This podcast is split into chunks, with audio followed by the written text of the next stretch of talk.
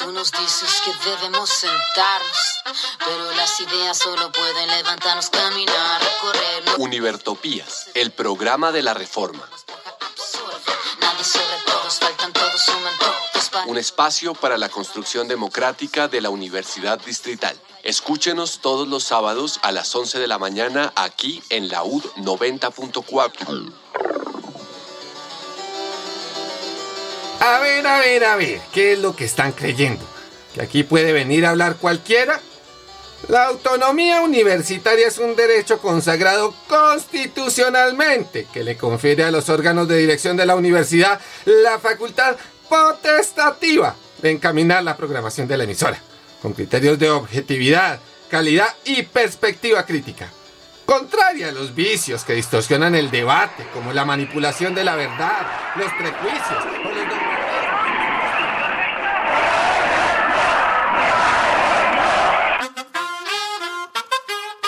Tú nos dices que debemos sentarnos, pero las ideas solo pueden levantarnos, caminar. Univertopías, el programa de la reforma universitaria. Como esponja absorbe, nadie sobre todos, Proyecto comunicativo de la Asamblea Constituyente de la Universidad Distrital.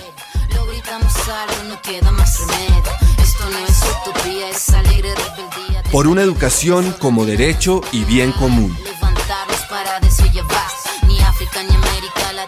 Escúchenos en frecuencia libre en las redes sociales y los espacios de encuentro ciudadano de la universidad, el campo y la ciudad. Hoy, 6 de mayo de 2020, de la era de nuestro Señor, los perversos e insensatos de Univertopías, al llegar a la emisión 79, saludamos una vez más a la audiencia que se encuentra al otro lado de las ondas electromagnéticas, a los participantes del programa, al ingeniero de sonido y a la Academia Luisa Calvo. Damos desde aquí un fraternal saludo a todos los que están sufriendo con esta pandemia. Hoy tenemos como invitado al compañero Cristian de la Red de Solidaridad. Muy, buen, muy buenas tardes. Buenas tardes, ¿cómo están? Eh, a la profesora María Eugenia. María Eugenia, ¿cómo estás hoy? Eh, buenos días, Jairo. Pues muy bien, eh, trabajando desde casita como y cuidándonos entre todos. Damos un saludo a la compañera Egna Rocío de la ASAP. El día de hoy nos enteramos que su sobrina ha fallecido. Desde aquí un saludo muy fraternal y de verdad que nos solidarizamos con ella. La acompañamos desde la distancia con todo el corazón y con todo el cariño de los univertópicos. Un abrazo muy fuerte para la profe. Y en la misión del día de hoy vamos a cambiar nuestro orden, vamos a trabajar primero las noticias de la universidad que tienen que ver con los siguientes temas. Eh, ¿Cómo nos va con el inicio del semestre? ¿Qué dijo el Consejo Superior Universitario en su última sesión? Ya en la sesión anterior nos habían dado un primer informe, pero hay dos informes más que nos va a entregar el compañero Julián Páez. ¿En qué continúa el debate frente a cómo le está yendo a los profesores y a los estudiantes con esta modalidad virtual en estas dos semanas de clase. Es el desarrollo del nepotismo en la Universidad Distrital, una denuncia que ha hecho el profesor Eugenio Gutiérrez. Y finalmente, una mención frente a los retiros de las listas de opinión que se han dado en la universidad. En el primer punto, en lo que tiene que ver con el informe del Consejo Superior, allí es necesario y pertinente que entremos a hablar de los problemas de los estudiantes y en ese orden de ideas vamos a trabajar con los compañeros de la red de solidaridad que nos van a entregar un informe de qué es lo que han venido haciendo, cómo ha estado el trabajo, a qué apuntan, ya que en el programa de hoy la consigna es la solidaridad. Y en el plano nacional seguimos trabajando con lo del coronavirus, qué es lo que está ocurriendo, si estamos en contingencia o no, si efectivamente hay aislamiento inteligente o no, cuáles son las medidas que se han tomado. Otra vez la solidaridad desde el punto de vista de clase, el tema de cómo va el paro, para terminar haciendo algunas menciones de cómo nos fue en el día del trabajo, qué ocurrió ese día en Colombia, qué ocurrió ese día en el mundo. Así que vamos a dar inicio entonces a nuestra emisión del día de hoy con una nota musical de Argentino Luna. Me preguntan cómo ando. y es que el coronavirus nos pregunta cómo andamos. Me preguntan cómo ando y respondo más o menos con angustias en el alma por lo que le han hecho al pueblo.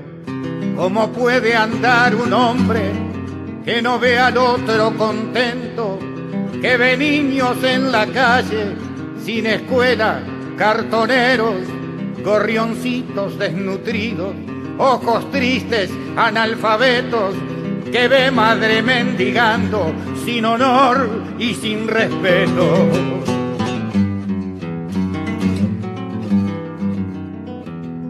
Me preguntan cómo ando y respondo más o menos si una manga de langosta se ha robado hasta los sueños, gobernando desgobiernan, porque la justicia es de ellos y con nombre y apellido, sin vergüenzas andan sueltos esta manga de ladrones que se roba mis impuestos, mercenarios de la vida, jubilados con privilegio.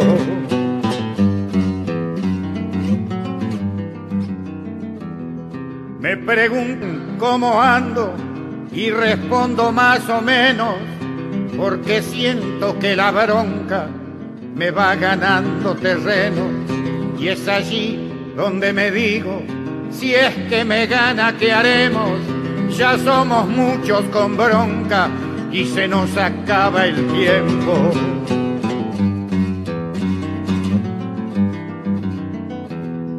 Por los niños sin cobijo, por los brazos del obrero, por el santo de las madres, por la paz de los abuelos, habrá que ganar la vida, hacer la vida de nuevo, habrá que ganar la vida hacer la vida de nuevo.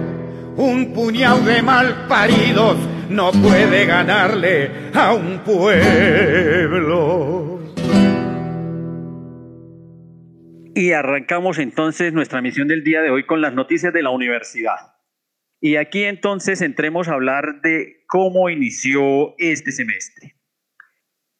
Por la contingencia se ha estado desarrollando la modalidad virtual, se hicieron algunos cursos para los docentes, algunos se decidieron por Classroom, otros se decidieron a trabajar el Moodle y otros libremente han estado trabajando otras plataformas. El caso es que el Consejo Académico determinó darle 39 semanas a los profesores de contrato, a los llamados ocasionales y catedráticos, y se cuenta una semana por horas, que es la semana que se desarrolló hace dos semanas justamente en la que los profesores tuvieron que tomar los cursos y de una vez subir a las diferentes plataformas.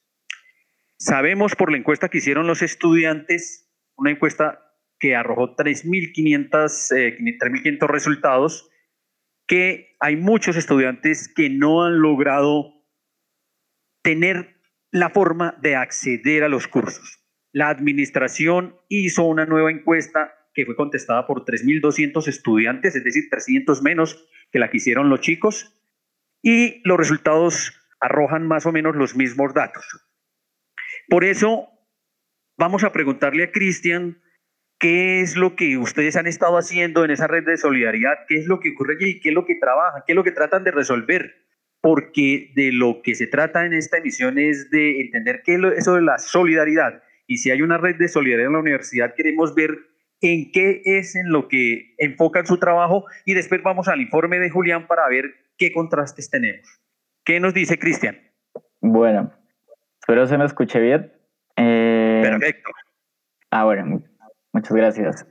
La red de solidaridad, digamos que es un encuentro entre profesores y estudiantes, atendiendo también a una comunidad que es la de la Universidad Distrital, que es una comunidad popular.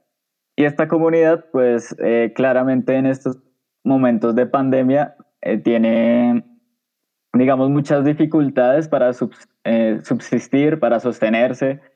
Nosotros, pues como estudiantes, se nos complica bastante porque aparte de estudiar, pues algunos tenemos que generar ingresos al interior de nuestras casas o estar pendientes también de nuestras familias.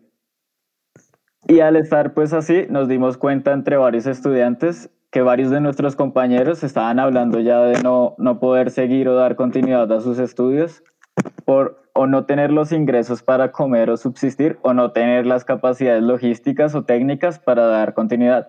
Y eso no solo incluye el Internet, los servicios o, tener un computador, sino también incluye otras cosas que hay que tener en cuenta, como los estudiantes de la SAP que tienen sus instrumentos allá en, la facultad o los estudiantes de artística que tienen también como sus implementos. Entonces nosotros pues nos, como, nos unimos con profesores y estudiantes como tejiendo una red social en la que nos pudiéramos encontrar, también en, ayudando a trabajadores y demás. Y empezamos pues a buscar donaciones, a hacer bases de datos con varios estudiantes, a mirar las priorizaciones dependiendo de los casos y demás.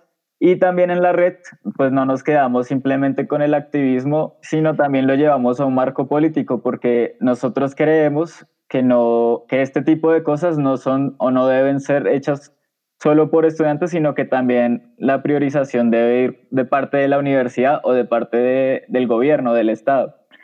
Entonces, por eso empezamos también a tocar otros temas dentro de la red, que es incluso la matrícula cero para solventar a, estudiantes de estrato 1 y 2 o incluso al, resto de estudiantes. Y también tocamos el tema de la soberanía alimentaria, que es un tema, digamos, hablando de, que esos gastos para comprar los mercados y demás sean directamente al sector eh, agricultor y no a grandes cadenas. Entonces, pues seguimos como construyendo y seguimos aportando. Eh, se han podido ayudar a bastantes estudiantes, ya logramos casi 70 mercados entregar, o bueno, en eso estamos también, pero ya casi vamos a pasar esa cifra. De computadores se han donado varios y de implementos estamos mirando, también estamos mirando poder ayudar a los estudiantes de intercambio que nos pidieron ayuda, que fue si no estoy mal, dos personas de México y una persona de España por ahora. Y ahí estamos construyendo. No sé si tengan más, como alguna pregunta. Sí, desde el punto de vista práctico, ¿cómo han logrado hacer esas donaciones? ¿Cómo las han recogido? ¿Les ha tocado a ustedes mismos desplazarse o han contratado alguna, algunas personas para que lo hagan o ustedes mismos han tenido que ir, recoger, llevar, traer? Eso es lo más complicado. Pero digamos que gracias a dos compañeros que nos ayudaron prestando, digamos, el transporte, que son carros, pues pudimos llevarlos eh, personalmente. También tuvimos ayuda de uno que otro estudiante que se ofreció, claro, nosotros tuvimos que hacer un protocolo de seguridad para como prevenir que, que hubiera contagio o cualquier tipo de afectación a los compañeros. Eh, algunos estudiantes se ofrecieron con ciclas y demás, pero claro que estamos como un poco asustados y angustiados porque ese tipo de prevenciones toca hacerlas a rajatabla en estos momentos. ¿La administración no, no les ha colaborado, por ejemplo, con darles una certificación, una carta de que ustedes se pueden movilizar por la ciudad o les ha tocado, como dice usted, a rajatabla definitivamente? No, la administración no, no se ha manifestado, lo único que nos han dicho por parte, bueno, de pronto algún acercamiento que otro con bienestar para ver si conseguimos alguna ayuda, es que nos ofrezcan de pronto hablar en la laúd, en, en el, eh, bueno, en, en, la radio o hacer algún artículo sobre eso, pero no, no había una ayuda así como sólida ni, ni nada. María Eugenia, ¿tienes alguna pregunta? No, Jairo. Bueno, Cristian, quédese allí que vamos a oír en este momento a Julián. Julián es el estudiante representante de los estudiantes al Consejo Superior Universitario que ha estado por ahora asistiendo en calidad de invitado. Él nos ha entregado dos informes el día de hoy. El primero de ellos tiene que ver con una denuncia que se hizo por parte de, de algunos estudiantes de la Facultad de Ciencias y Educación con relación a persecución de género. Él hace una exposición muy general y le solicita al Consejo Superior Universitario que se pronuncie. Vamos a oír esa primera intervención de Julián. Debido a las denuncias que se presentaron en el anterior Consejo eh, Superior de un caso de violencias basadas en género en la Facultad de Ciencias y Educación, pues la Rectoría presentó lo que es la Resolución 426 del 2018, que es el protocolo para la prevención y atención de casos de violencias basadas en género y violencia sexual en la universidad. Acá hubieron algunos comentarios que ese protocolo realmente no tiene un enfoque preventivo, que su atención muchas veces es tardía o no tiene feliz término. Por ejemplo, este caso de matemáticas, pues no sabemos en qué proceso eh, se encuentra y quién sabe cuántos más hay en la universidad denunciados eh, y que no se han atendido prontamente y todos los demás que digamos no, no se denuncian por parte de la comunidad. También se mencionaron todas las propuestas que salieron de la mesa de, diálogo eh, respecto, por ejemplo, a la conformación de un comité de género, que, que se trabajen estos temas en cátedras y hasta que se creen electivas propias de, de este tema.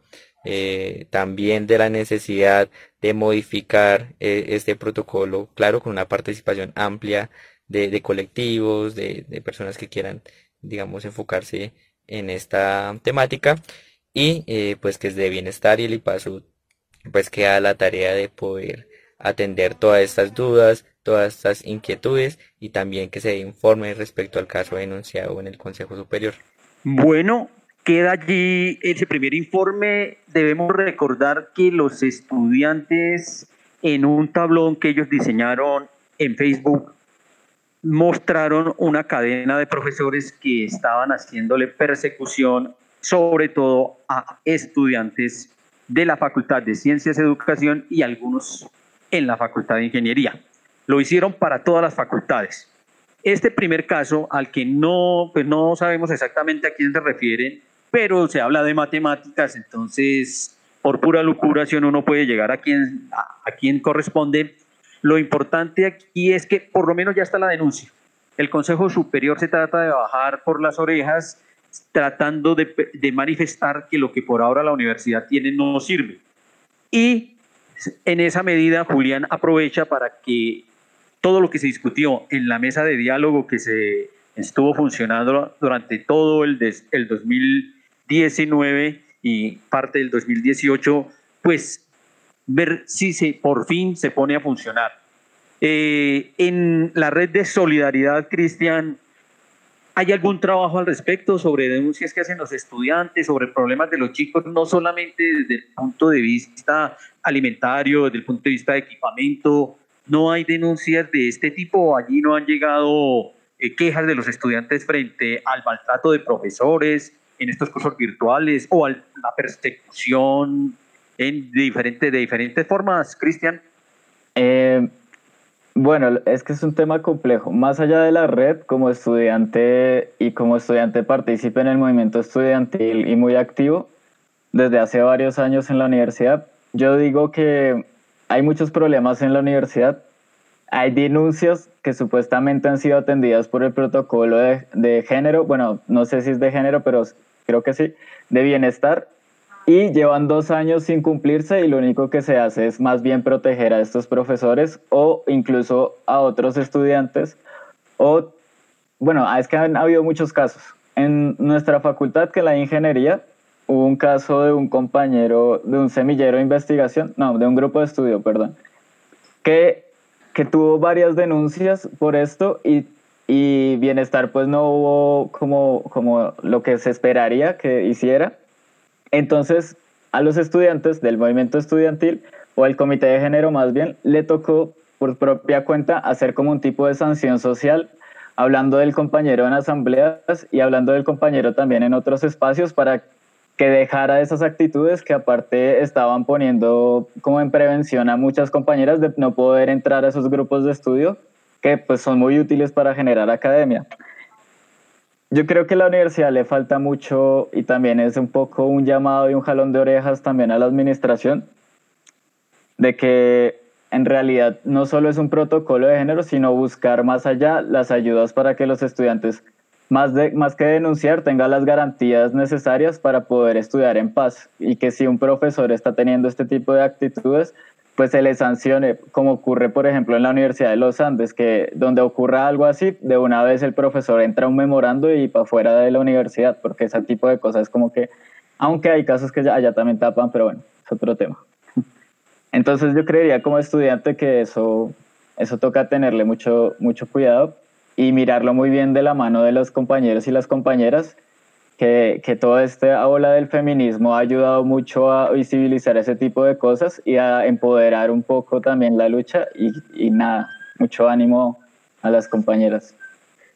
Eso último es lo importante. Mucho ánimo a las compañeras y que se siga denunciando porque es la manera como efectivamente se esclarecen los casos. Puede que una denuncia no sirva, pueda que la segunda tampoco, pero en algún momento el asunto revienta y lo importante es que eso ocurra así haya decanos que pretendan, pretendan y logren proteger a sus profesores el asunto no es de crear una confrontación entre estudiantes y profesores, sino efectivamente hacer las denuncias cuando se sienta que efectivamente se está dando, ya sea de profesores, ya sea de profesoras, ya sea de compañeros estudiantes o ya sea de cualquier otro personal de la universidad.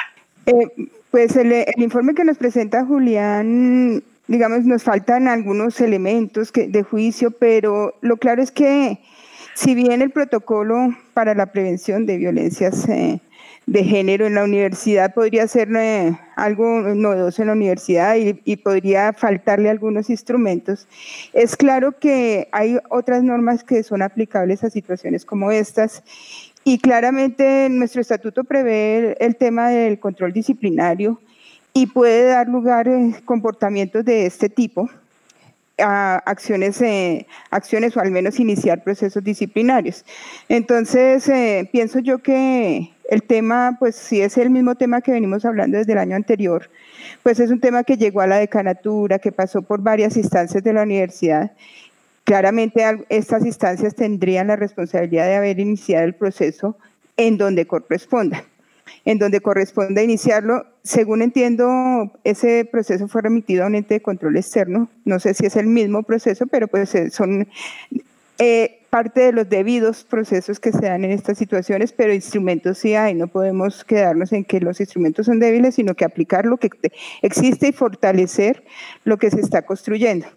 Adicionalmente, yo quisiera mencionar que el tema de, este tipo de violencias, pues no es solamente algo que, eh, que, competa a uno, a, un género u otro, eh, realmente se dan eh, indiscriminadamente y es, es algo que tenemos que aprender a detectar, aprender a denunciar y denunciarlo en, en, los puntos donde corresponde y exigir que se le dé trámite a cada una de las denuncias. No pensemos que solamente se da eh, contra las mujeres, hay otros tipos de violencia que también se dan contra hombres y contra, en general, violencias que podemos catalogar como violencias de género. Bueno, dejamos aquí este primer informe que nos entrega Julián y vamos al segundo informe, que también es igualmente importante tiene que ver con las disposiciones presupuestarias que ha hecho el Consejo Superior Universitario a solicitud de la Rectoría para que mm, se puedan hacer las 39 semanas propuestas por el Consejo Académico y cómo se hicieron algunos movimientos dentro de las cuentas de la universidad. Oigamos el informe de Julián. En la sesión del Consejo Superior también se hizo una adición y un traslado presupuestal, el primero con fuente de excedentes de financiero y el segundo para el tema de conectividad y tablets. Eh, el primero tiene como fuente todos esos recursos del año pasado que no fueron eh, ejecutados y que pasan a esta vigencia. En total son un poco más de 18.600 millones de pesos que se adicionaron al presupuesto, con fuente de, de financiación de 16.000 millones de pesos y de inversión de 2.100 millones de pesos. Eh, digamos que estos recursos fundamentalmente van a suplir eh, necesidades en cuanto a los salarios de, los docentes de planta frente a la contratación de por 39 semanas de los docentes ocasionales que estas semanas digamos corresponderían a, a la propuesta de hacer todo el 2021 y una parte del 2022 este año. También frente al pago de ARLs, unas publicaciones de aviso de prensa que van de la mano con unas prestaciones eh, de los docentes eh, de planta y unos retiros eh, parciales y definitivos de las cesantías en la universidad. En cuanto a inversión, se van a invertir en sobre todo tres proyectos. Estos tres proyectos tienen que ver uno con la auditoría integral que va a realizar la universidad con todo este escándalo que hubo en corrupción. Otro para fortalecer el programa APEA, que es en cuanto al tema de atención de, incluso de deserción. Y otro para el tema del desarrollo de entornos virtuales. Eh, este, pues digamos, un poco encaminado a, a un seguimiento interno e incluso interventoría de lo que se vaya a hacer en el marco de esta crisis sanitaria. Eh, entonces, pues estas son, es el primer traslado que se realiza. Hay que tener mucho cuidado. El Consejo Superior pues ya empieza a viabilizar toda una propuesta de fortalecimiento de la virtualidad, incluso posterior a esta pandemia, en últimos recursos que se dejarán de invertir también en proyectos, por ejemplo, de infraestructura o, o bienestar. Entonces, ahí también hay que estar atentos. Bueno, el siguiente movimiento presupuestal es el de traslados para financiar el proyecto de conectividad y compra de tablets en la universidad eh, alrededor de 2.200 millones de pesos de varios rubros que ya están financiados en la universidad, que la mayoría pues se justifican por las dependencias, por ser recursos que posiblemente no se ejecuten, ya sea por elementos internos o por pues el mismo, la misma virtualización de, del, del semestre. Entonces, bueno, la mayoría de, rubros están acá expresados eh, frente al alojamiento, servicios, suministros de comidas y bebidas, Acá pueden ver cuáles son las dependencias que aportan y en qué porcentaje, eh, servicios de transporte de pasajeros, si todas las dependencias aportan en él, eh, servicio organización y asistencia de convenciones y ferias, dado que este año posiblemente no hayan muchas de, de ellas, viáticos y gastos de viaje de las unidades académicas y administrativas, vemos cuál es el aporte de cada una, prácticas académicas de artes, de ingeniería y de la facultad eh, tecnológica. Hay que preguntar siempre muy bien y detalladamente cómo va a ser el manejo de estos rubros eh, respecto a nuestra formación. El servicios editoriales a comisión o por contrato, eh, las dependencias, servicios de impresión y membresías. Entre todas, pues suman ese valor de 2.200 millones de pesos. Y bueno, la universidad, ¿cómo va a realizar el proceso de distribución o, de requerimientos de, técnicos de estas tablets, pues eso fue lo que se nos presentó en el Consejo Superior. Los requerimientos y especificaciones de las tablets pues son aspectos, digamos, eh, mínimos para básicamente hacer ejercicios de teleconferencia por medio de, ellas. Y eh, pues digamos, con base en esa encuesta que mencioné en el primer video, es alrededor del 22.4% de los encuestados que no tienen disponibilidad de dispositivos para la realización de las clases. Vemos cómo se distribuye en las facultades. Eh, y pues digamos los estudiantes para trabajar en casa usan mayoritariamente su celular. Al final vamos a hacer algunos análisis de, algunos de estos aspectos. También pues bueno, la idea es eh, comprar 2.500 tablets y, una conectividad para 5000 usuarios, una conectividad por 1.5 meses. Esto en la proyección de lo que podría llegarse a necesitar en el marco de la virtualidad. Es un escenario inicial con posibilidad de, pues, de ser mayor, ¿sí? Entonces hay dos oferentes. Eh, el primero de, de, Lenovo, los valores que se cotizan, el valor total, y eh, de Huawei. Entonces, eso es más o menos lo que se entregaría. Aparte de los 2.500 dispositivos nuevos, que son las tablets, pues también se viabilizará la préstamo de 1.000 equipos que existen ya en la universidad. Entonces, en total, ¿cuál sería la cobertura? De 5.000 estudiantes con conectividad y 3.500 con, con equipos. Eh, la distribución se hace con base en esta tabla que presenta la administración, una serie de elementos personales, familiares, financieros y de TICS y con varios indicadores dentro de él.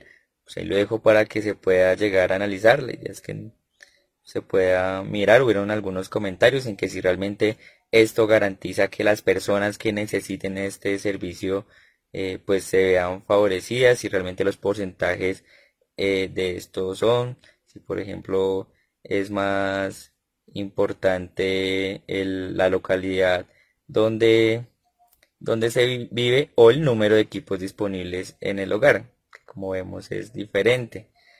Eh, pero bueno, la apreciación nuestra es básicamente que ojalá haya ejercicios de filtros para que se determine cuál es la población que realmente necesita y con base en eso pues ahí sí se empiece a priorizar porque efectivamente no, no alcanzaría los recursos para todas las personas que lo necesitan. Esperaremos recibir pues observaciones, se, hicieron la administración y igualmente en la próxima sesión se darán digamos las últimas puntadas de cuál sería la, la propuesta. También pues se dice que esa encuesta que hizo la, administración podría ser una fuente de información importante, entonces también los invito a que eh, la puedan llenar los que no la han, hecho y pues que se van a cruzar las diferentes fuentes de información eh, que se tienen en la universidad. Bueno, aparte la idea es que todos y todas podamos hacer un análisis de, de este proyecto, de ser críticos. Yo menciono rápidamente cuatro aspectos que pues, siguieron en el Consejo Superior. El primero es que el ejercicio sea totalmente transparente, tanto en la contratación como la distribución. también, segundo, que pues, los requerimientos técnicos, pues vamos a ver si realmente son los fundamentales para el ejercicio de la virtualidad. El profesor, por ejemplo, hacía la crítica que pues el ejercicio de tener un celular una tablet es similar en cuanto solo busca ver al profesor y tener una conferencia allí, pero que realmente el ejercicio de la calidad y de la virtualidad pues no es ese, eh, que hay muchos requerimientos de softwares de varias de varios proyectos que no podrían ser eh, realizados en este tipo de dispositivos. Aparte, pues también cómo va a ser la entrega de, ellos, los tiempos cuáles serían. Yo especulo que pueden ser alrededor de, de una a dos semanas, cuando pues ya el semestre inició. Y, pues ahí está la crítica. Y nuestra propuesta es que se analizaran todas las propuestas que teníamos y ahí sí iniciar un semestre académico con todas las, las condiciones, eh, sobre todo en, pues en los tres elementos de, bienestar, eh, en términos de la gratuidad y las garantías académicas en donde este pues efectivamente era uno, pero bueno, no se decidió, iniciamos un semestre sin muchas condiciones y esto se va a entregar quién sabe cuándo. Eh, Ojalá sea pues rápido porque esto ya se aprobó en el Consejo Superior. Y, y por último, pues una crítica pues muy que se ha hecho y es que pues primero debe haberse analizado el acompañamiento de las necesidades básicas de las personas. Vamos a entregar primero una tablet que un mercado. Es un poco contradictorio por parte de la academia. Primero garantizar la virtualidad que el acompañamiento integral a, a la comunidad. Entonces yo dejaría hasta ahí, espero eh, puedan revisar los documentos, los voy a dejar acá en una descripción para que sus mercedes vean cuál es la fuente de, financiación, las observaciones, eh, el proyecto como se plantea y, nada, muchas gracias. Un poco largo, pero espero lo puedan eh, ver. Con este informe que entrega Julián, la red de solidaridad cobra mucha más vigencia al Consejo Superior se le ocurre que primero hay que conseguir unas tablets antes de haber resuelto el problema alimentario de los estudiantes cuando terminó el semestre pasado. Y al iniciar este semestre se dispone conseguir 5.000 tabletas que solicitaron los mismos estudiantes, que solicitaron los concejales de la ciudad y que por fin el Consejo Superior accede a hacerlo o le da aprobación al rector para que lo haga pero parece que no se piensa mucho en los estudiantes. Cristian, ¿cómo va el asunto ahí? ¿Cobra más fuerza el trabajo de ustedes? Sí, señor. Pues la administración ha cometido muchas como eh, embarradas en este periodo, en el sentido de que ha ofrecido varias ayudas, pero inicia el semestre sin haberlas ni siquiera dado. Entonces los estudiantes que no han tenido internet o que no han tenido computadores o tablets, pues esperándose a que los ayuden, pero ya, ya van a empezar como una semana de parciales y todavía no llegan las ayudas ni nada. Eh, y eso que su merced menciona, de que cómo es que se piensa primero en ayudar con, con implementos tecnológicos que con lo que necesitan en las casas, que son alimentación, eh, eh, ayudas a los servicios y demás. O sea, están en una en un momento de vulnerabilidad y no hay una ayuda contundente de la universidad cuando debería estarlo haciendo con todas las de la ley, ¿no? Porque para eso es la universidad. la segunda casa de uno. María, ¿y qué, qué, debemos hacer entonces? ¿Cuál, ¿Cuál sería en este periodo de contingencia que parece se alarga, según un informe que entregó en las horas de la mañana la ministra de Educación, en el que dice que todo el problema educativo parece que se va a prolongar durante todo el año?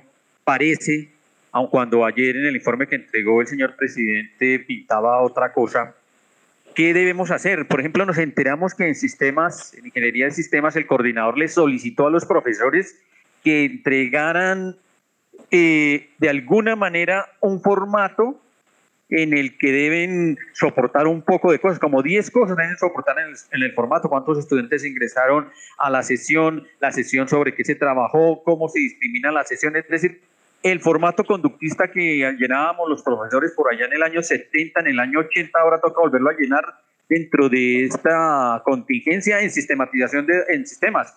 No sé si en otras carreras, yo acabo de salir de reunión de profesores y la, el asunto fue diferente, incluso se planteó el buscar un mecanismo para ampliarle el número de horas a los profesores, el coordinador se comprometió a emitirle al Consejo de Facultad y al Consejo Académico la manera o buscar el mecanismo de ampliar el número de horas de preparación de clase, tanto para los profesores de planta como para los profesores ocasionales y catedráticos. Me parece que es una alternativa distinta.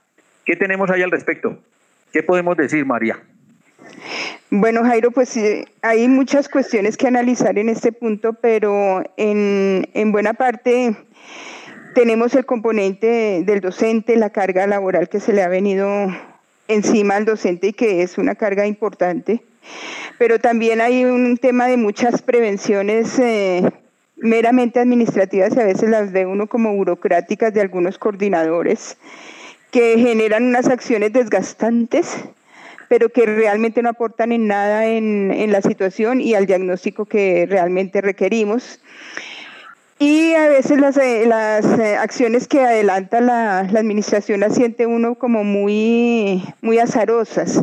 ¿En qué medida se puede percibir esto? Pues eh, tenemos un semestre que arrancó ya desde la semana anterior, un semestre que arranca, lo podríamos decir abruptamente, a pesar que se había solicitado dar unas semanas eh, antes de arrancar para que los profesores pudieran desarrollar materiales, desarrollar mejores condiciones para arrancarlo ya las asignaturas formalmente. Eh, se arranca también con unas acciones que tratan de cubrir unas necesidades que definitivamente sí son sentidas. Algunos estudiantes no tienen condiciones para acceder a Internet y, para eh, trabajar sus actividades académicas, pero pues en últimas uno se pregunta todavía si realmente una tableta puede resolver algunas cuestiones que, que claramente van a exigir el, contar con un equipo eh, de cómputo, un equipo que permita en muchos casos tener aplicaciones un poco más robustas, poder hacer algunas actividades académicas más allá de la videoconferencia que le permitiría la tableta. Entonces, pues me imagino yo que hicieron un estudio importante al decidir que la compra sería de tabletas y no de computadores eh, portátiles, pero bueno, eso es algo de las salidas azarosas que se ven. El otro tema que si bien tiene eh, un, un, efecto pues, eh, importante y había que hacerlo.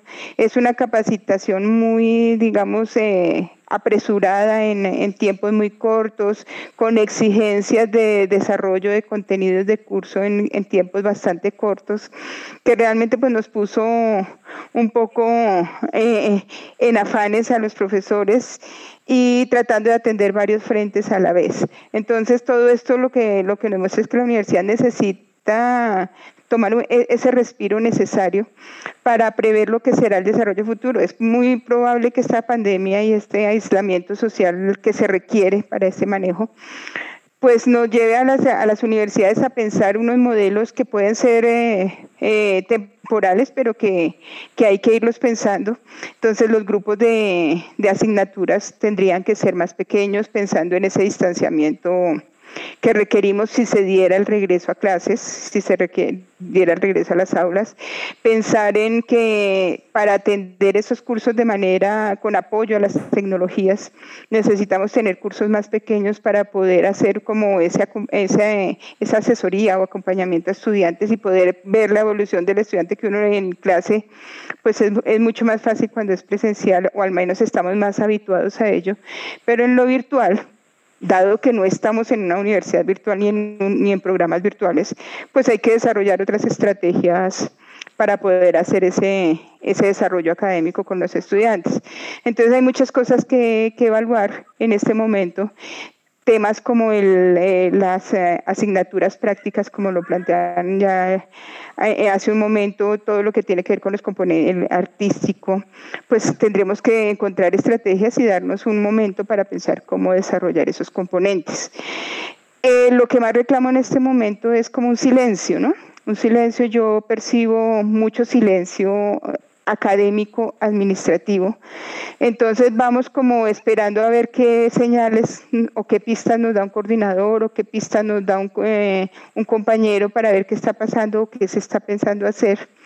Pero en realidad pues poco es eh, de diálogo entre docentes, eh, no, no, se percibe mucho, es, es como un aislamiento, el aislamiento está más marcado en este momento. Entonces son muchos los frentes que habrá que, que ir pensando en estos tiempos y cómo reconocer todo ese trabajo adicional que está implicando para los docentes y cómo llegar a los estudiantes que tienen necesidades muy particulares para que pudiéramos realmente brindar una educación de calidad. Sí, eh, una administración como la que tenemos, una administración de un señor rector que se caracteriza porque se dice académico, seguramente que debería tener un contacto más cercano con sus docentes para darle claridad frente al que hacer o para deliberar con él frente al que hacer. En vez de eso sale a los medios de comunicación a hacer publicaciones muy importantes, muy destacadas, con las que uno puede estar de acuerdo, pero no se dedica a lo que tiene que dedicarse, que es orientar a la universidad. Por ahora lo vamos a dejar allí porque el tiempo corre y resulta que el profesor Eugenio Gutiérrez hizo una carta que envió a los correos de opinión, a las listas de opinión, en la que solicita información o se clarifique si se están dando casos de nepotismo al interior de la universidad. Al respecto debemos dejar claro que el nepotismo al interior de la universidad distrital no es un pecado. En las entidades públicas puede estar el esposo y la esposa, puede haber un esposo y una hija, puede haber un hijo y su padre. Hay varios casos en la universidad. No es un pecado. El problema es que se vuelva regla de conducta el que familias completas se vinculen a la universidad y esto es lo que pregunta el profesor Eugenio Gutiérrez en el caso particular de dos personas, quien está en este momento dirigiendo el IDEXUD, que es el doctor Carlos Jessy Rosso, y del profesor José Adelfo Liscano, que son dos personas que pertenecen a la Facultad de Medio Ambiente y que tienen contratos en el IDEXUD. El uno lo dirige, el otro tiene contratos y en los contratos aparecen nombres que tienen que ver con ellos dos.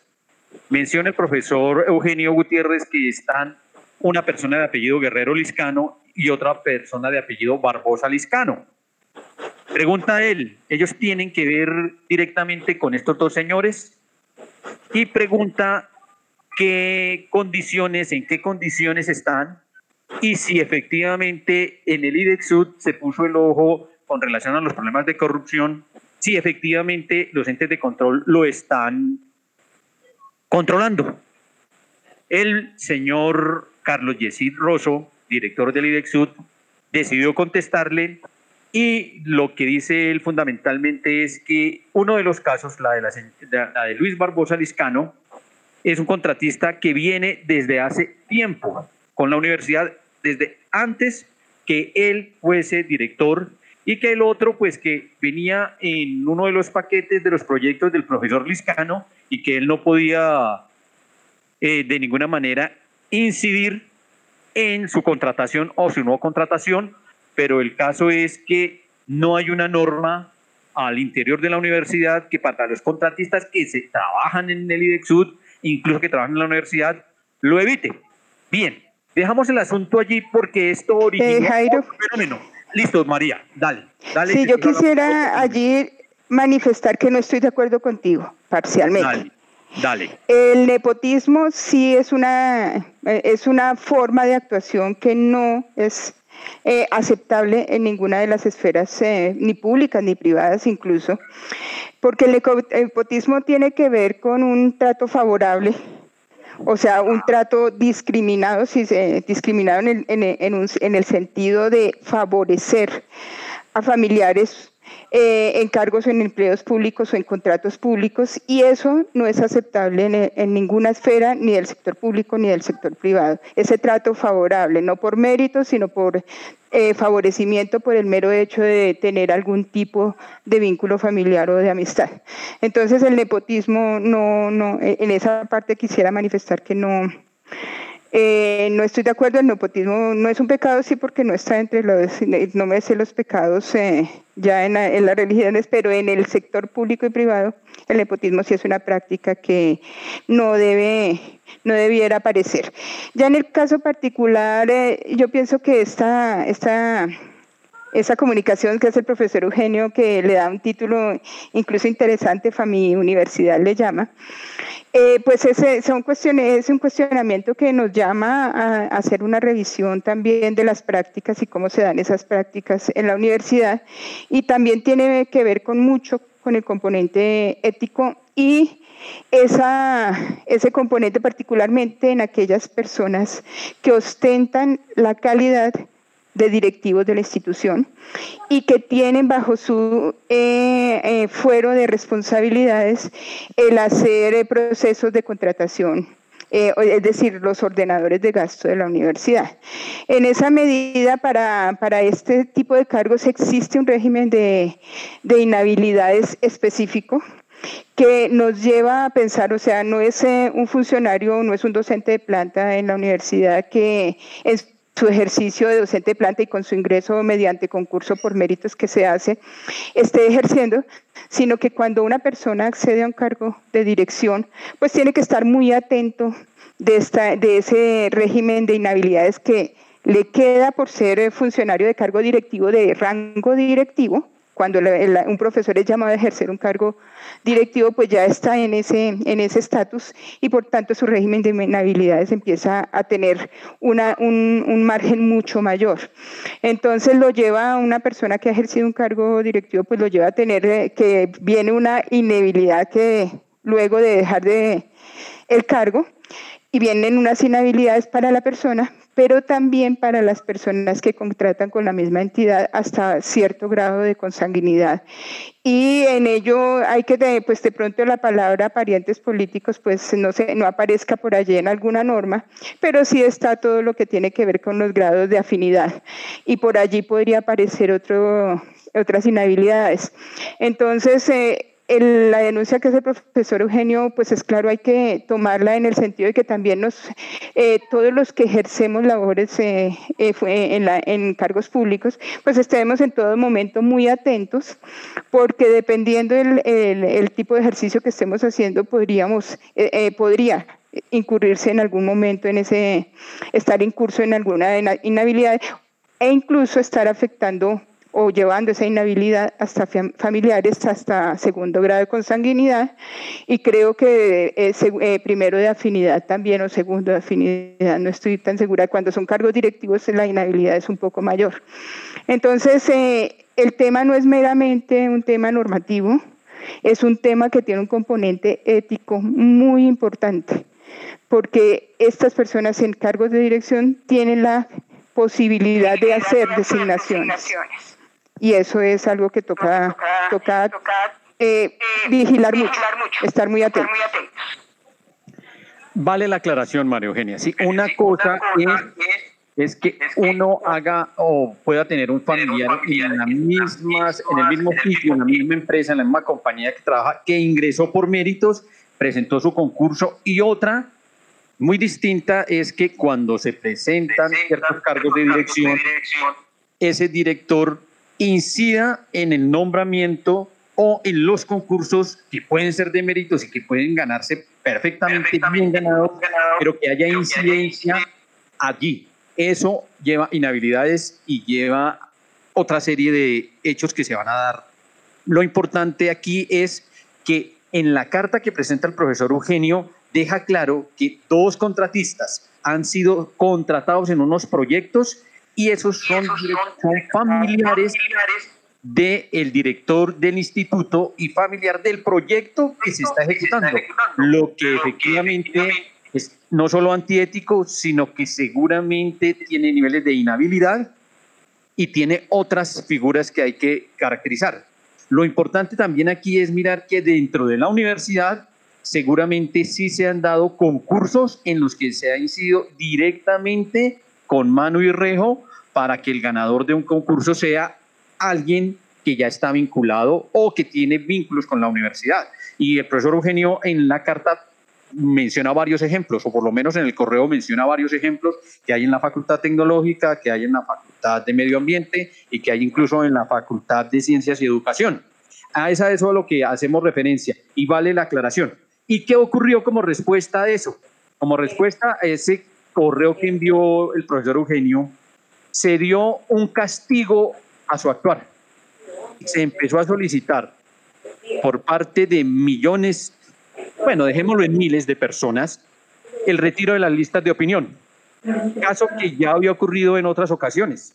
Por ejemplo, cuando se puso o instauró una tutela por parte de Univertopías al rector de la universidad por habernos retirado de la parrilla y mediante derecho de petición haberlo negado reiteradamente. El efecto fue exactamente el mismo, el retiro de listas de opinión. Esto no es otra cosa que un veto programado de la administración para que no se pueda opinar en las listas de opinión.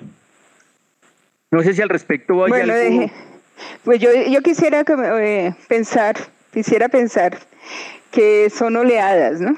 Son oleadas de estos eh, retiros de, o sea, estas solicitudes de retiro de la lista de opinión, eh, que se dan justamente cuando hay algunas situaciones que, que como que ponen en entredicho, afectan a algunos, pero pues sí, son unas oleadas. Ojalá que las personas que, que hacen uso y que están inscritas en estas listas de opinión más bien encontraran en ella lo que es un espacio de comunicación en donde la comunidad universitaria, todo aquel que ha tenido vínculo con la universidad, pues está inscrito allí, pueda tener distintas opiniones, no necesariamente las opiniones que están de la mano con la administración, sino distintas opiniones y que en, el, en un medio como el nuestro, que es un medio académico, un medio que lee, un medio que se supone es crítico y analiza, pues pudiera sopesar todo, todo lo que allí fluye y tomar su propia postura, incluso eh, atreverse a opinar y atreverse a nutrir de discusión esos escenarios, porque es que es del hacer universitario, es necesario que exista esta, este medio, estas listas de opinión, y el saturarlos de esta forma, pues se, eh, se ve que es claramente como una especie de boicoteo al, a lo que por allí fluye.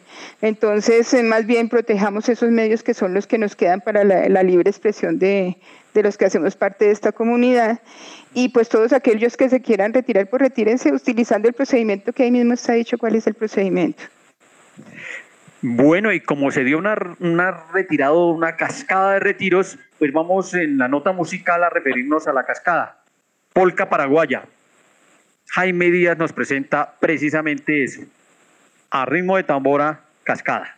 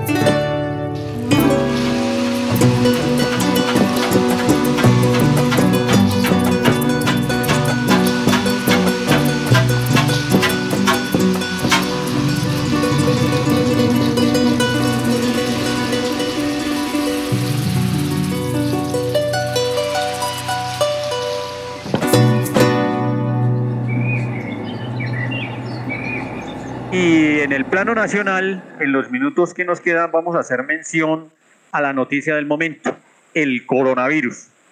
En Colombia, hoy, a esta hora, las 3 y 10 de la tarde, se tienen reconocidos 8.613 casos, 640 eh, eh, muertos y 4.076, se, se hizo una revisión de 4.076 muestras. Eh, debemos identificar que el 640 se refiere al número de casos que se dio ayer sobre una muestra de 4.076, que es el número más alto que ha habido y el porcentaje más alto que se ha dado, 25% de las muestras salieron positivas eso trataron de explicar muy someramente ayer que obedeció a que se tomaron las muestras de la cárcel de Villavicencio, que se tomaron las muestras específicas sobre personas que se sospechaba tenían la enfermedad o tenían la bacteria, perdón, el virus, que es distinto, y que por eso salieron tan altas. Y a pesar de ello, a pesar de ello, de tener eh, un total de 8.700 casos, 378 muertos y 2.013 recuperados. En el caso de Bogotá, 4.050, perdón, en el caso de Bogotá, 3.272 hasta el día de ayer. El gobierno tomó unas decisiones, decisiones que vamos a mencionar muy rápidamente. La primera, que de los 890 municipios que no tienen ni un solo caso de coronavirus, se van a empezar a reactivar eh, un total de 60. En este caso específico va a empezar un municipio como prueba, que es el municipio de Gutiérrez, y en la medida en que presenten la documentación de cómo hacerlo los demás, pero ya hay 60 municipios que lo van a hacer. Eh, que a partir del 25, a partir del 11, van a empezar a salir eh, los niños entre 6 y 17 años por un tiempo de 30 minutos durante tres veces a las semanas acompañado de un menor de 70 años. Empiezan a funcionar el sistema manufacturero de alta producción en los sectores industriales, automotriz, en la distribución de muebles y en pequeña escala la venta de artículos manufacturados para la construcción, manufacturas de tecnología, prendas de vestir y en pequeña escala van a empezar a funcionar las lavanderías y los lavaderos. En ese orden de ideas, pues se sigue llamando a la gente a que el 11 no se acaba la cuarentena, sino que se prolonga hasta el 25, pero que empiezan a salir o se incrementa el número de excepciones a la regla. Con eso se espera que el sector productivo empiece a tener ingresos y eso obedece a una concepción de solidaridad, porque el programa lo hemos dedicado toda la solidaridad. Se presentan una serie de decretos, lo que acabamos de decir no está establecido todavía en decreto, los decretos deben estar saliendo entre esta y la próxima semana. Por ahora hay 10 decretos que mencionar, pero que los vamos a omitir por efectos de tiempo porque vamos a tratar de estar dentro de la hora 10 minutos. Eso es lo que hay. Salieron bastantes decretos, decretos, todos apuntan fundamentalmente a hacer reemplazos de los alcaldes y de un gobernador que por X o Y motivo eh, gastó el presupuesto en lo que no correspondía. Por ejemplo, en el caso del Chocó se hicieron unas conferencias, se hicieron unas charlas y se hicieron unos foros en plena época de pandemia, con 2 mil millones de pesos, hubo que reemplazar al gobernador. Lo mismo ocurrió con el, en Córdoba, con dos municipios, en donde en Monte Líbano se tuvo que reemplazar al alcalde mientras se les hace el proceso de investigación. El decreto 611, que de alguna manera trata de resolver el problema de los compañeros de la salud, haciendo un reconocimiento de las horas extras, las horas dominicales y los festivos, pero infortunadamente el decreto remata diciendo lo siguiente. Dice, la autorización para, la labor, para laborar y aprobar estos pagos de horas extras solo podrá otorgarse cuando exista la disponibilidad presupuestal. Es decir, se les dan todas las garantías, pero se les paga si hay disponibilidad presupuestal, si no, no. Es decir, los médicos, las enfermeras y el personal en general de la salud queda coartado. Se pretende resolver el impasse que hubo con los trabajadores de la salud para que pudieran laborar, pero no se les resolvió. En el decreto 612, lo único que se hace es, establecer que los jueces determinen eh, qué ocurre con las entidades que no le den, o las ARP, que no le den a los médicos y a las enfermeras las eh, condiciones o los equipamientos que esto requieren. Es decir, no se les resolvió absolutamente nada y eso ha llevado a que muchísimos de los empleados de la salud estén pensando realmente en renunciar. Vamos a dejarlo, vamos a dejarlo allí. Hay muchos más decretos eh, que tienen que ver con la forma como deben ponerse a laborar algunos sectores de la producción. Seguramente en esta semana van a salir muchísimos más. El último decreto tiene que ver que salió el día de ayer es el, reemplazo de la ministra eh, de las TIC. Recordemos el caso, la ministra de las TIC renuncia y renuncia porque le dio un contrato para el dominio.co a una empresa que había demandado a la nación en un contrato anterior. Como eso no se resolvió, concretamente estamos hablando de la firma Partners que participó de una licitación que perdió, eh, hizo la demanda correspondiente porque dice que el monto que ella quiso poner no correspondió al que le presentaron, ganó o está en debate la demanda, el gobierno para impedir que se fructificara la demanda le dio el contrato del dominio.co hace tres días y con ello eh, se tuvo que retirar la ministra y la Procuraduría y los entes de control tuvieron que frenar, eh, entregar la licitación y entonces queda abierta, o sea que lo del dominio.co queda sin resolver. Pero queríamos mencionar este caso porque es que así trabaja este gobierno, violentando las normas.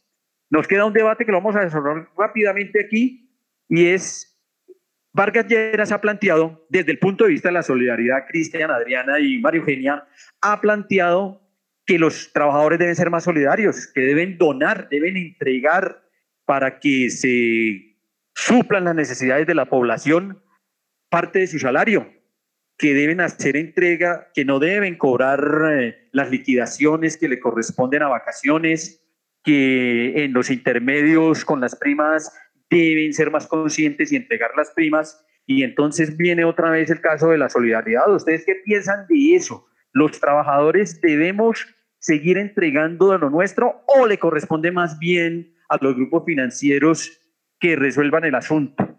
Antes de que ustedes intervengan, yo quiero dejar planteado un problema de solidaridad serio que nos registran aquí desde la televisora española, la periodista Beatriz Viaño quien nos hace la siguiente entrega. Imaginen tener que sobrevivir a esta pandemia sin agua ni electricidad, pues es la situación a la que se enfrentan miles de indígenas en Colombia. No tienen ni lo más básico para hacer frente a la emergencia sanitaria. 300.000 indígenas guayú en el norte de Colombia se sienten abandonados en tiempos de crisis sanitaria. La mayoría vive sin agua potable ni electricidad y tampoco tienen acceso a los medios de comunicación. Actualmente la Guajira sigue sin agua. En el siglo XXI, en el siglo XXI seguimos sin agua. Tengo dos niños enfermos por problema respiratorio. ¿Quién me está auxiliando? La zona rural no, no se ha manifestado ningún tipo de beneficio. Según las organizaciones nativas en Colombia hay unos dos millones de indígenas. Históricamente han sufrido exclusión, racismo y exterminio y ahora con la pandemia su supervivencia corre peligro. Cuando llegó este virus del otro lado del mar, nuevamente están puestos contra la pared. Y yo me uno a sus voces. Las organizaciones indígenas y sus líderes claman porque se les dé una información clara la falta de alfabetización y el monolingüismo en muchas comunidades también es un obstáculo a la hora de denunciar. En su lengua materna, esta autoridad indígena pide apoyo a todas las administraciones y le recuerda que las ayudas humanitarias no han llegado a ninguna familia vulnerable de su comunidad. Este audio nos presenta la situación de los compañeros guayús de La Guajira. No han recibido ninguna ayuda, ni del gobernador, ni del alcalde, ni de ninguna autoridad. ¿Cuál es la solidaridad allí? Mientras que Carlos Llera nos está planteando, oh, ayudémosle a la gente dejando de pagar los salarios. ¿Ustedes qué piensan de esto? Adriana, que acaba de llegar, ¿cómo está? Sí, un saludo cordial a todos los audientes y a todos los profesores y la comunidad universitaria. Efectivamente, no estoy de acuerdo como trabajadora del conocimiento y considero que es una medida que el gobierno viene haciendo en contra de los más desfavorecidos. Es decir, la solidaridad se debe dar como formas legítimas también entre la población, pero el gobierno es quien debe efectivamente cubrir esta solidaridad. No es justo que esta serie de comillas solidaridad que se convierten en impuestos vayan hacia las personas más necesitadas y efectivamente se descuente a los trabajadores cuando en estos momentos de pandemia no hay ningún nivel de estabilidad y efectivamente eh, con los decretos que se han sacado por parte del gobierno lo que se demuestra es que se están beneficiando efectivamente las personas con unas mejores condiciones económicas y específicamente el capital financiero. Por tanto, eh, nosotros, digamos, en el marco de la red de solidaridad que estamos trabajando, decimos sí a la solidaridad, pero el gobierno, la administración y en sí todos los institutos que tienen un nivel de corresponsabilidad con sus ciudadanos y con sus, em, digamos, personas que participan en diferentes escenarios, tienen un nivel mayor en ese sentido. Cristian, al respecto, ¿qué nos puede decir? Sí, señor. Eh, bueno, es como el tema ambiental, cuando las empresas le echan la culpa, incluso con publicidad, a las personas de que la contaminación es culpa de ellos, de que tienen que usar pitillos, de que cuando en realidad pues todo este tema de la contaminación es por las grandes industrias y demás, es igualito, siempre, siempre la culpa es de, del pueblo, pero no, nunca es de las empresas, nunca es como del gran empresario, del latifundista. Siempre tiene que pagar los platos rotos el pueblo cuando, pues, en realidad vemos otro tipo de cosas, ¿no? Yo creería que en este caso el gobierno tiene toda como una responsabilidad detrás. Eh, Duque ha tomado medidas o lo sigue haciendo o provocando medidas que no están de acuerdo con corde a la ciudadanía que incluso a las empresas privadas les está costando, como a las universidades ahorita que, que van a tener un gran índice de deserción y, y, muy generalmente de pronto entren en bancarrota. Eso, todo eso es, es causa de unas malas políticas, de una mala gobernación y, y nada, nos toca enfrentarlo. Listo, profe María. Su turno. No, pues eh, Jairo, eh, la solidaridad, claro que sí. En este momento todos tenemos activado, o eso espero eh, yo, ese, ese chip, ese motorcito de la solidaridad. Pero pues al, al, gobierno y a todos los entes de control hay que reclamarles que lo primero, que lo prioritario ahorita es que los recursos que se, han, se, se tienen para atender esta emergencia pues sean usados exactamente en lo que se necesita, porque pues todos estos casos que se están dando de mal uso de estos recursos, eh, de corrupción que parece ser lo que se evidencia en todo ello, pues no puede, no puede ser que con tanto esfuerzo que, que esta sociedad en su conjunto está haciendo, pues esos dineros se terminen en los bolsillos de los mismos de siempre. Entonces el esfuerzo inicial tiene que ser porque todos los recursos que ya existen se dispongan y se usen en lo que corresponde, que todas las entidades, eh, o sea, las grandes entidades que tienen músculo financiero, pues entren también a aportar en esta solidaridad y eh, con ello ya creo que eh, habremos abonado un terreno grande. Sí, es cierto, el criterio de solidaridad apunta a que efectivamente todo lo que se entregue, todo lo que humanamente posible entreguen unos y otros, lleguen al destino para lo que fueron objeto. Es decir, que no se vaya a quedar en el camino, en las manos de los gobernadores, de los alcaldes y de todo el personal intermedio. Bueno, con esto damos cierre, pero nos vamos con una canción que va a ser eso, el cierre. Mi pueblo natal, canción que el grupo Nietzsche publicó en 1991 y que en el extranjero se ha convertido para todos los colombianos en su himno de lucha y de acercamiento al país. A lo lejos se ve mi pueblo natal. No veo la santa hora de estar allá.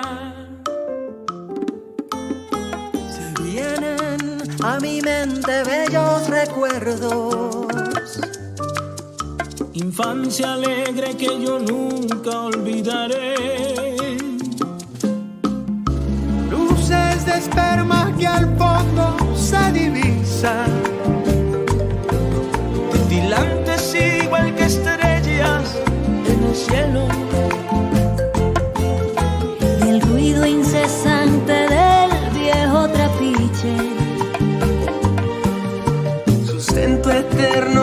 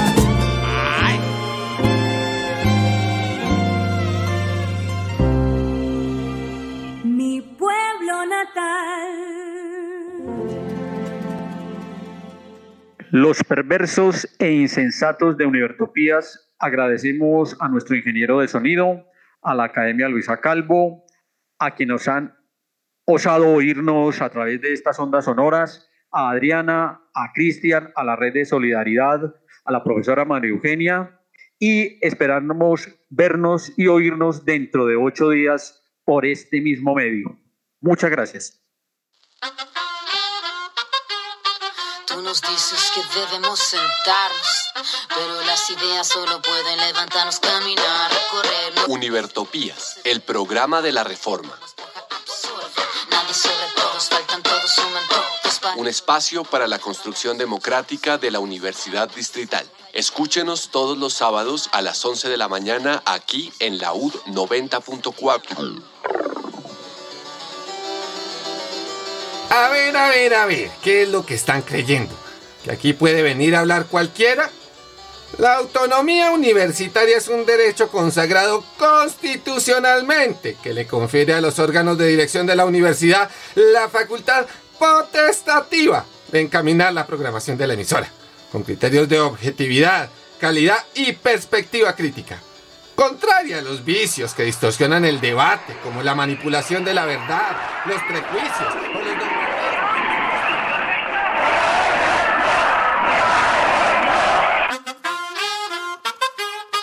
Tú nos dices que debemos sentarnos, pero las ideas solo pueden levantarnos, caminar. Univertopías, el programa de la reforma universitaria. Proyecto comunicativo de la Asamblea Constituyente de la Universidad Distrital.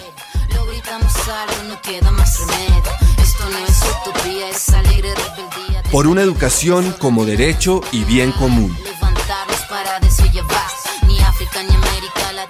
Escúchenos en frecuencia libre en las redes sociales y los espacios de encuentro ciudadano de la Universidad.